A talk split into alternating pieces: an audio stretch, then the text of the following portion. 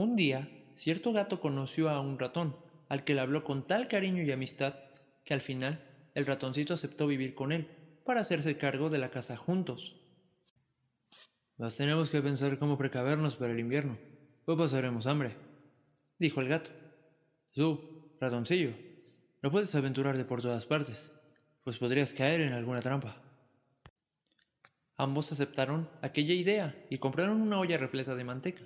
Sin embargo, no sabían dónde ponerla, y tras una larga reflexión, el gato dijo, Sé de un lugar donde podemos guardarla, en la iglesia. Nadie se atreve a robar allí. La pondremos debajo del altar, y no la tocaremos hasta que sea necesario. Así lo hicieron, mas en poco tiempo, el gato, al sentir ganas de comer de la olla, le dijo al ratón, Oye ratoncillo, una prima me ha pedido ser padrino de su hijo, que acaba de nacer. Un bebé de piel blanca con manchas marrones, y quiere que lo lleve a bautizar. Por eso debo ausentarme, y tú tendrás que cuidar la casa. Claro, respondió el ratón. Ve, y si te ofrecen algo bueno de comer, acuérdate de mí, que de buen grado bebería un poco de vino dulce del bautismo. Sin embargo, nada de esto era verdad. Ni el gato tenía prima, ni lo habían hecho padrino. Así que este fue derecho a la iglesia. Se deslizó hasta la olla de manteca donde lamió y lamió hasta que le quitó toda la capa externa. Después, aprovechó para dar un paseo por los tejados de la ciudad. Se tendió en el sol relamiéndose los bigotes cada que pensaba en la sabrosa olla. Y finalmente, ya bien entrada la noche, regresó a casa. Compañero, ya estás de vuelta, dijo el ratón. Seguro pasaste un muy divertido día. Sí, no estuvo tan mal, respondió el gato. ¿Y qué nombre dieron al pequeño? preguntó el ratón. Empezado, contestó el gato con sequedad. ¿Empezado? exclamó el ratón. ¿Qué nombre tan raro y extravagante? ¿Es común en tu familia? Eh, ¿Qué hay de particular en él? dijo el gato. No es peor que roba amigas, como se llaman tus padrinos.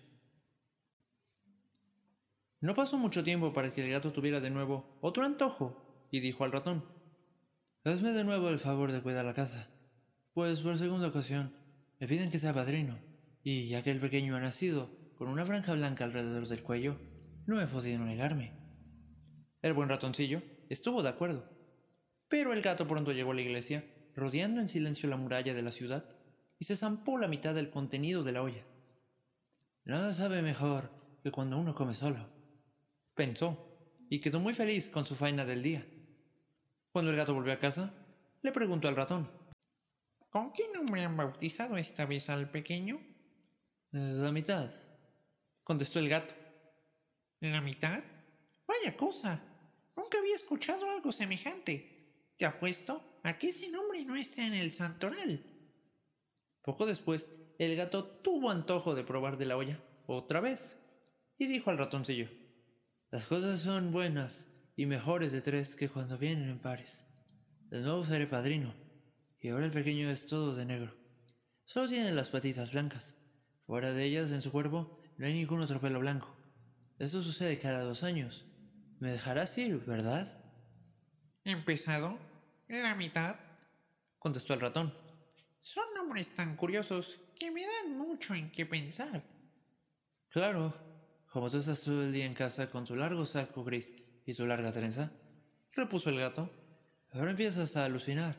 Esos pensamientos los tienes porque nunca asomas la nariz a la calle. Mientras tanto, el gato estuvo ausente y terminaba con el resto de la manteca que estaba en la olla. El ratón se dedicó a ordenar la casa, dejándola reluciente. Solo cuando se ha terminado todo, se puede estar tranquilo, pensó el gato, y más que satisfecho como estaba, de nuevo regresó a la casa. Ahí el ratón le preguntó con premura cómo habían llamado al tercer gato.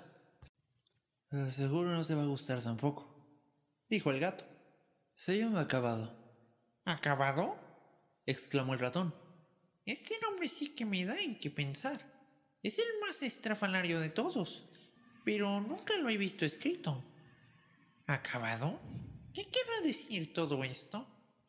Sin embargo, el gato solo movió la cabeza, se enroscó y se echó a dormir. Así pasó el tiempo, y ya no volvieron a invitar al gato a ser padrino. Y cuando llegó el invierno y la comida escaseaba, el ratón se acordó de sus provisiones. Entonces dijo, Gato, vayamos a buscar la olla de manteca que guardamos, que ahora nos vendrá muy bien. Ya verás. Claro que sí, respondió el gato. Se alegrará tanto como cuando sacas tu fina lengua por la ventana. Entonces se pusieron en camino, y al llegar a la iglesia encontraron la ollita, pero estaba ya vacía. ¡Ah! Ahora entiendo todo, exclamó el ratón. Ya puedo ver claramente el buen amigo que eres. Cada que me decías que ibas a ser padrino, me mentías y luego confesabas. Primero me dijiste que el bebé se llamaba Empezado, luego que al segundo lo nombraron la mitad. Después... Si quieres callar, gritó el gato. Si dices una palabra más, te voy a comer. Mas cuando apenas el buen ratoncillo empezaba a pronunciar el nombre del tercer bebé, el gato saltó sobre él, lo cogió y lo tragó entero. ¿Ahora lo ven? Así es la vida.